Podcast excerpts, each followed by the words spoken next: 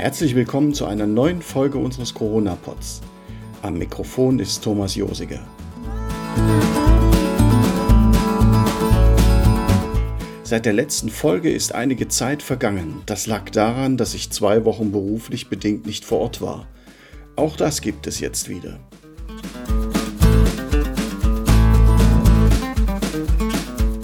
Kigo at Home. Vor einem halben Jahr hätte das noch wie ein merkwürdiges Computerspiel für Nerds oder irgendwas frommes Amerikanisches geklungen. Mittlerweile ist es in unserer Kirchengemeinde ein tolles Angebot für Kinder.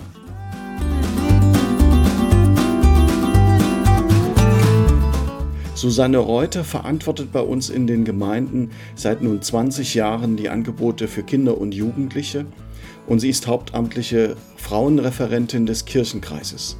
Mit ihr habe ich darüber gesprochen, wie sie den Einbruch von Covid-19 in unseren Alltag erlebte, welche kreativen Ideen sie für ihren Arbeitsbereich entwickelte und wie sie in die Zukunft schaut.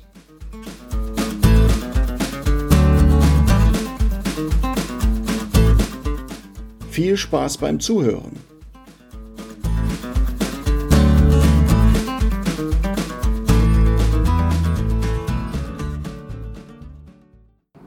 Hallo Susanne.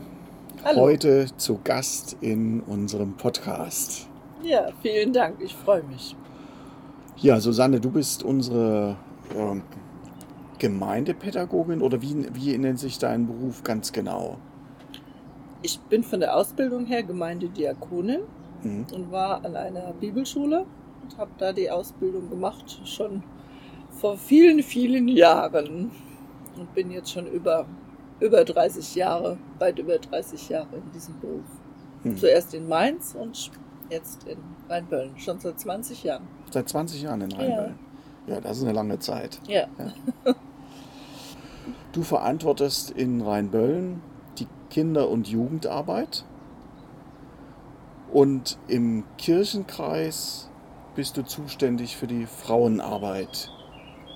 Ja, noch mal ein bisschen, noch ein bisschen komplizierter. Okay. Früher war ich in der Gemeinde für Kinder- und Jugendarbeit zuständig und mhm. habe da aber auch schon Frauenarbeit, also Frauenprojekte gemacht, Gruppen.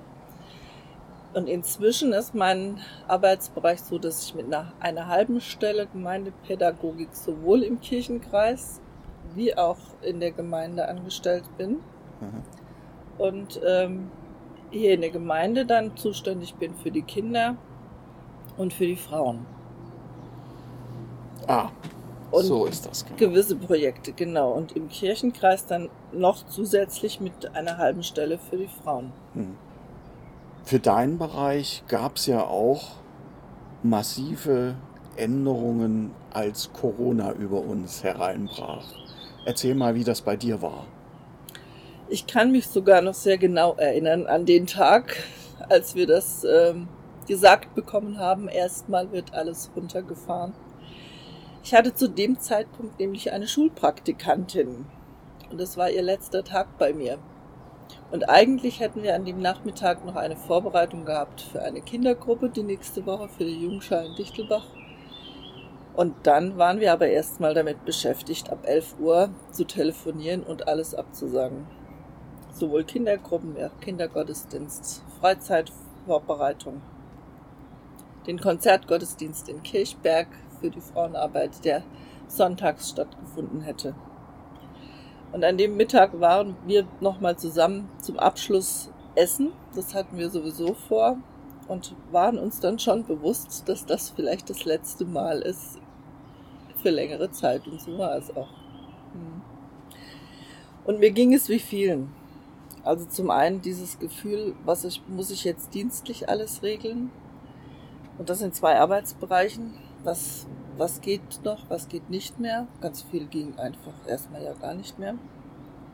Selbst, was heißt das für mein Privatleben? Und dann psychisch auch damit zurechtzukommen. Aber ich glaube, das können die meisten von uns nachvollziehen. Das ging allen so. Mhm. Wir standen ja alle ein bisschen unter Schock. Ja.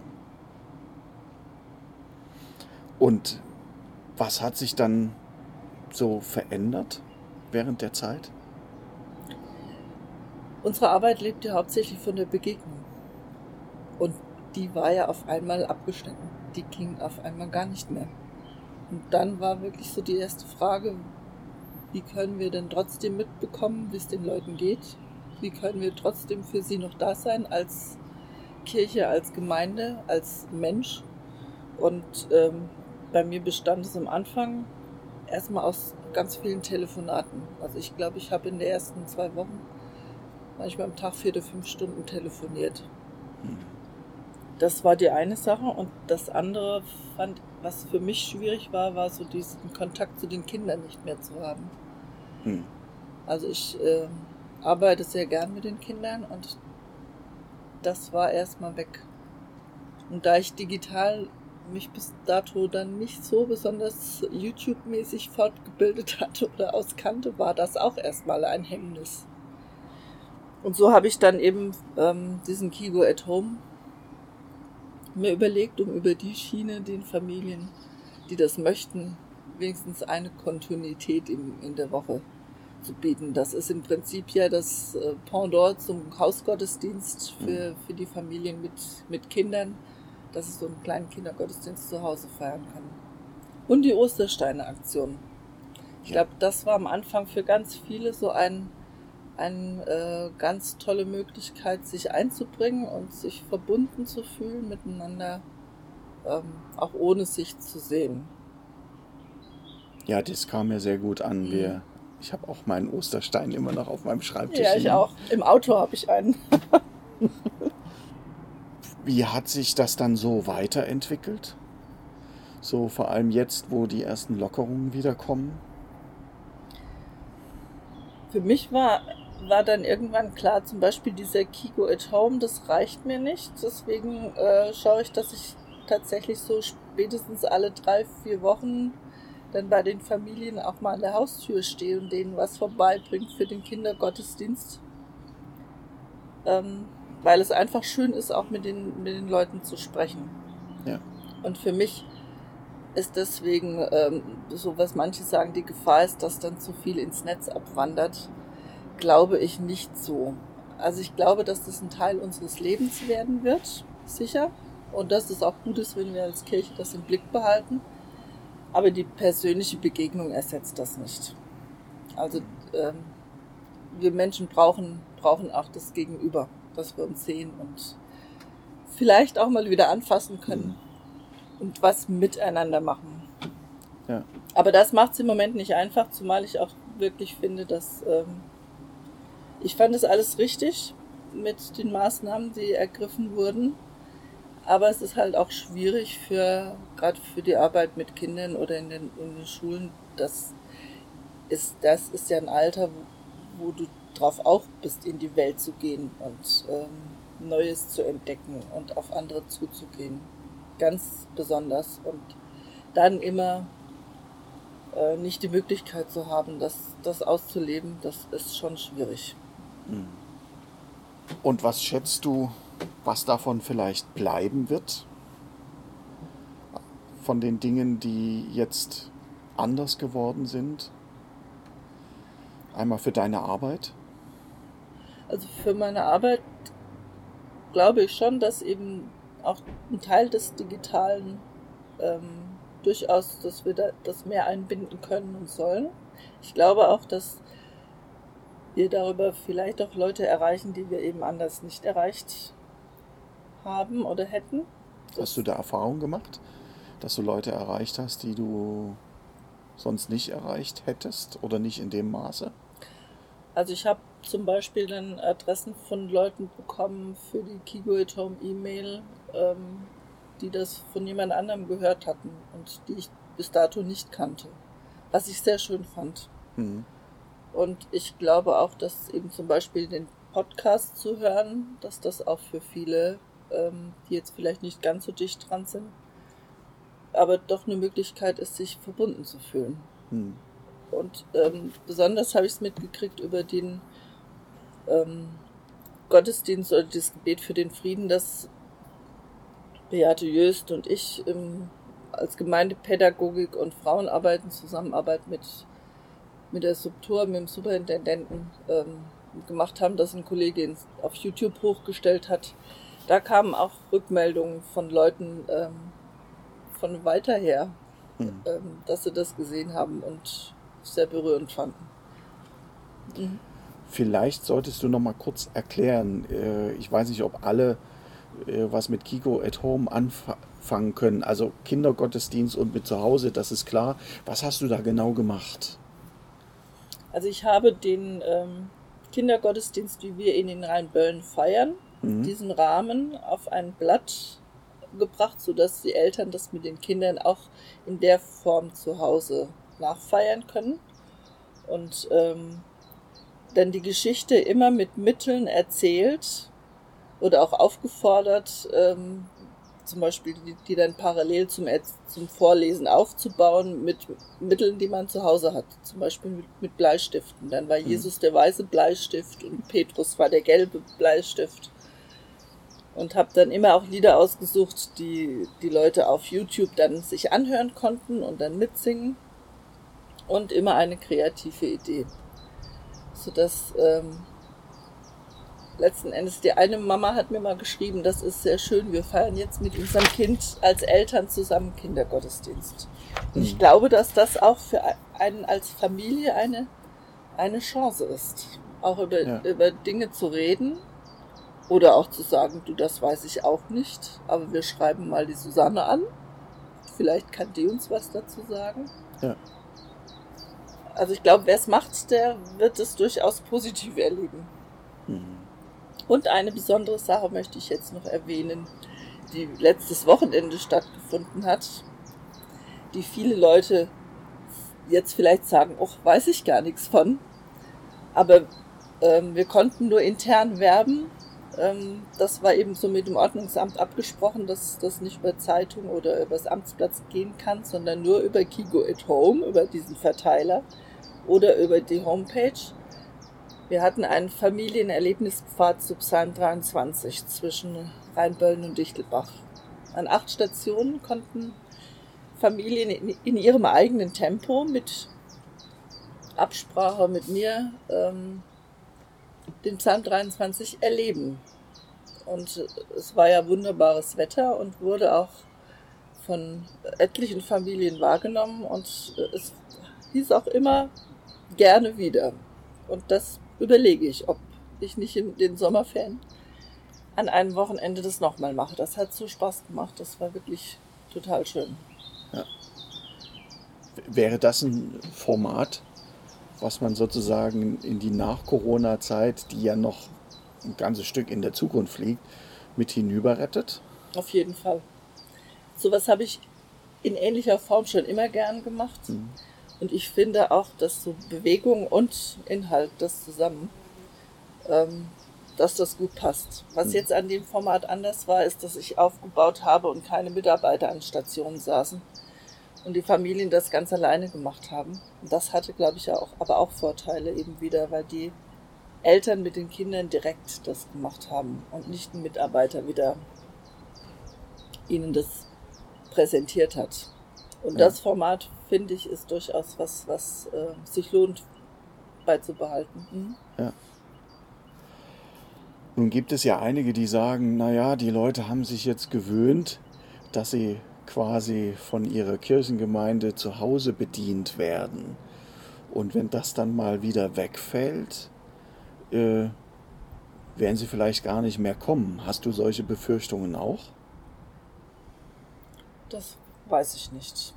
Also ob ich kann die, kennt die auch die Befürchtungen, ich kann das auch nachvollziehen, aber ich glaube eher, dass es so ist, dass die, ähm, wer wirklich eine Verbindung zu seiner Gemeinde hat, der kommt auch.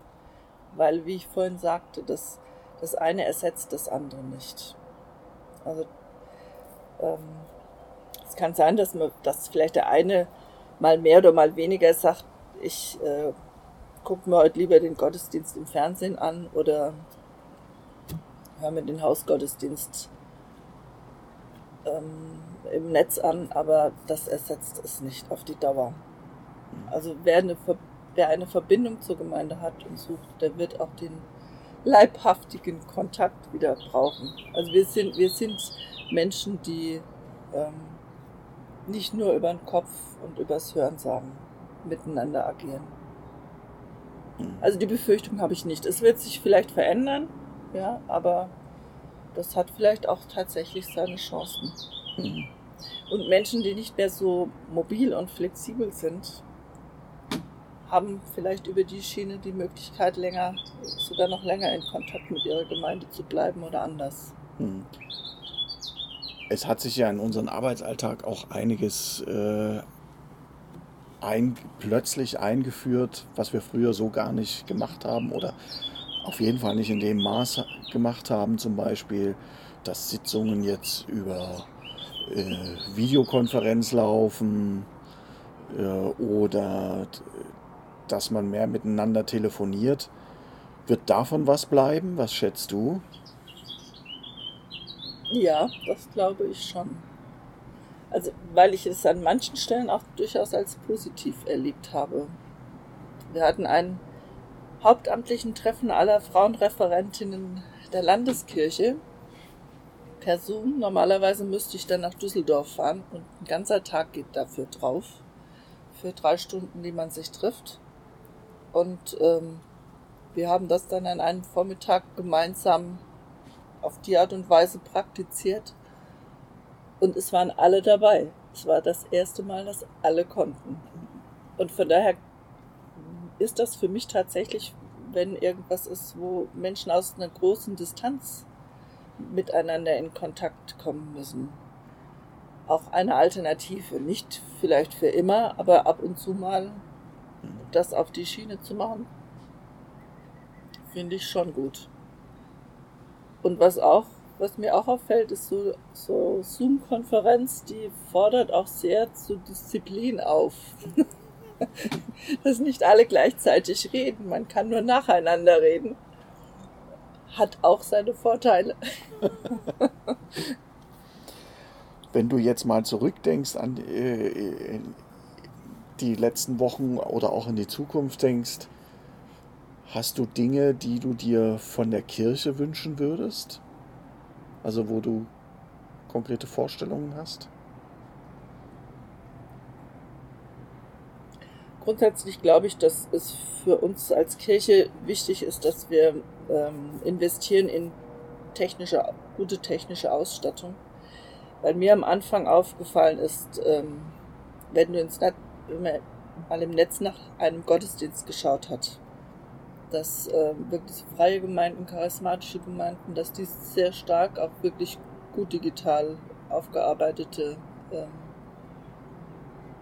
Filme im Netz haben und dass das bei Kirchen durchaus am Anfang noch sehr, ähm, nach, sehr großen Nachholbedarf hatte.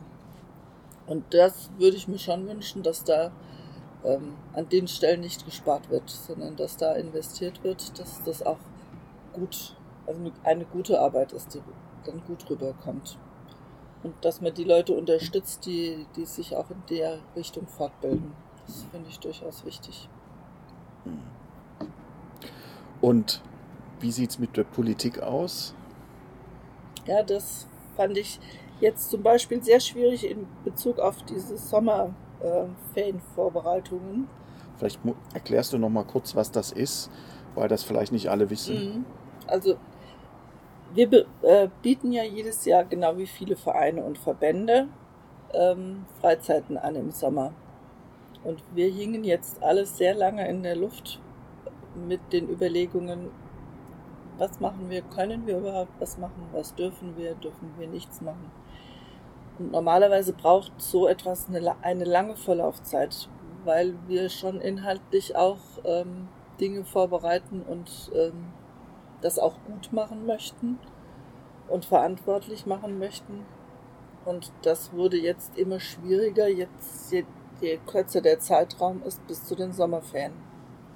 Und wir sehen das, die Problematik, dass viele Eltern ähm, schon zum Teil den Urlaub aufgebraucht haben oder ähm, dringend darauf angewiesen sind, dass Betreuungen da sind. Und es kam sehr, sehr lange nichts oder wenig bis nichts, ähm, was für uns eine Richtlinie gewesen wäre, wie wir uns verhalten sollen. Mhm.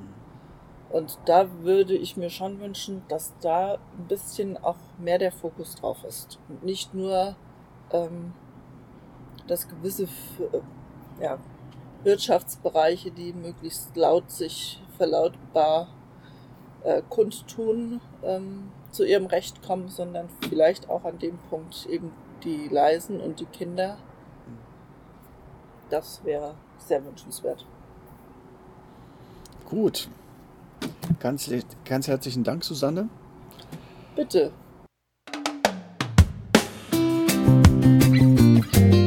Wer sich für Susannes Kigo at Home interessiert, findet weitere Infos auf unserer Internetseite. Den Link dazu findet ihr in der Beschreibung.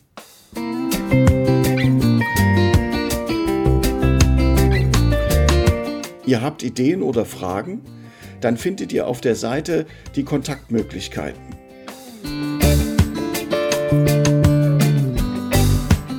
In unserer Gemeinde finden wieder Gottesdienste statt. Es fühlt sich zwar etwas merkwürdig an, trotzdem ist es schön, dass wir uns wieder treffen dürfen. Alle Infos dazu auch auf unserer Webseite.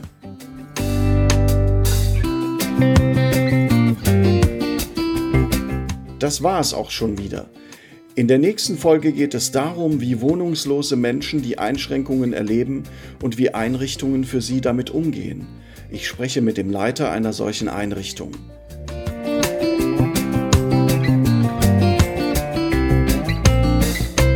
Bleibt dran und wenn es euch gefallen hat, teilt diesen Podcast. Der ist bei Spotify, Deezer, iTunes und SoundCloud zu finden. Bei einem Abo verpasst ihr keine Folge.